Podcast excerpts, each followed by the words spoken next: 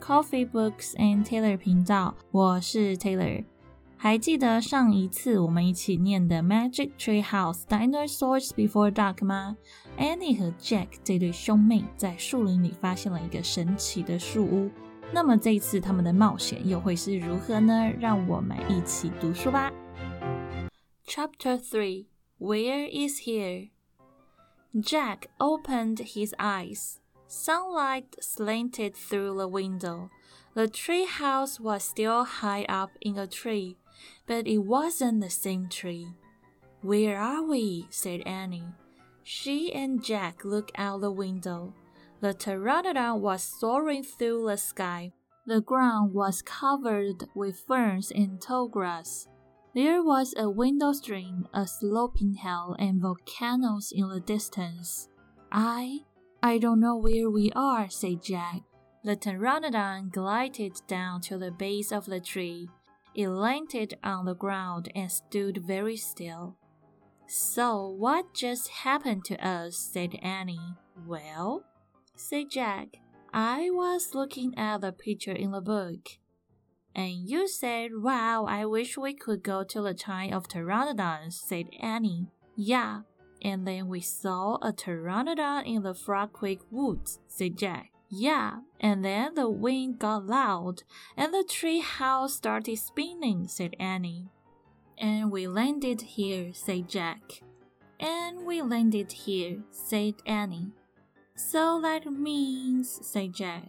So that means what? said Annie. I don't know, said Jack. He shook his head. None of this can be real. Annie looked out the window again. But he's real, she said. He's very real. Jack looked out the window with her again. The pteranodon was standing at the base of the tree like a guard. His giant wings were spread out on either side of him. Hi! Annie shouted. Shh, said Jack. We are not supposed to be here. But where is here? said Annie. I don't know, said Jack. Hi, who are you? Annie called to the pteranodon. The creature just looked up at her. Are you nuts? He can't talk, said Jack. But maybe the book can tell us. Jack looked down at the book. He read the words under the picture. This flying reptile lived in the Cretaceous period. It vanished 65 million years ago with the dinosaurs. That's impossible, said Jack. We can't have gone to a time 65 million years ago. Jack, said Annie. He's nice. Nice, said Jack. Yeah, I can tell, said Annie. Let's get down to him. Go down, said Jack. Annie started down the rope ladder. Hey, come back, said Jack. But Annie kept going. Annie, wait, Jack called. Annie dropped to the ground. She stepped boldly up to the ancient creature.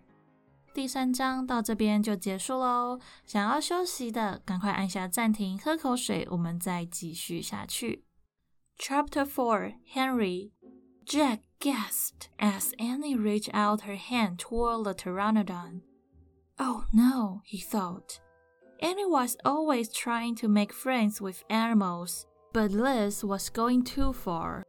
Don't get too close to him, Annie, Jack shouted. Annie touched the pteranodon's crest. She stroked his neck. She was talking to him.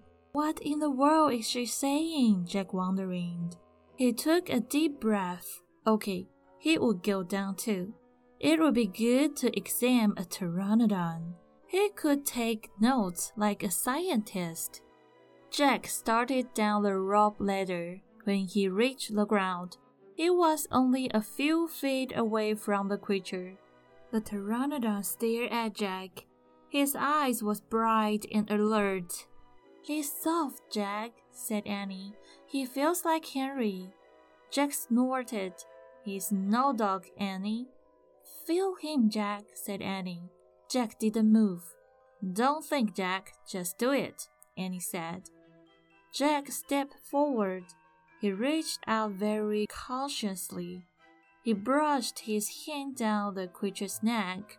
Hmm, interesting, Jack thought. A thin layer of fuzz covered the pteranodon's skin. Soft, huh? said Annie. Jack reached into his backpack and pulled out a pencil and a notebook. He wrote, Fuzzy skin. What are you doing? asked Annie. Taking notes, said Jack. We're probably the first people in the whole world to ever see a real life pteranodon. Jack looked at the pteranodon again. The bony crest on top of his head was longer than Jack's arm. I wonder how smart he is, Jack said. Very smart, said Annie. Don't count on it, said Jack. His brain's probably no bigger than a bean. No, he's very smart. I can feel it, said Annie. I'm going to call him Henry.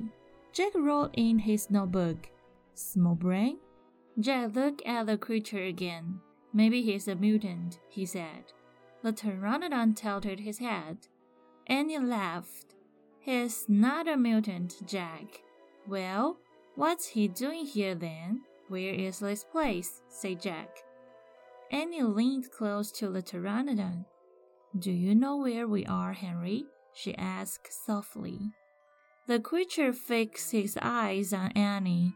His long jaws were opening and closing like a giant pair of scissors. Are you trying to talk to me, Henry? asked Annie. Forget it, Annie, Jack wrote in his notebook. Mouth like scissors. Did we come to a time long ago, Henry? asked Annie. Is this a place from long ago?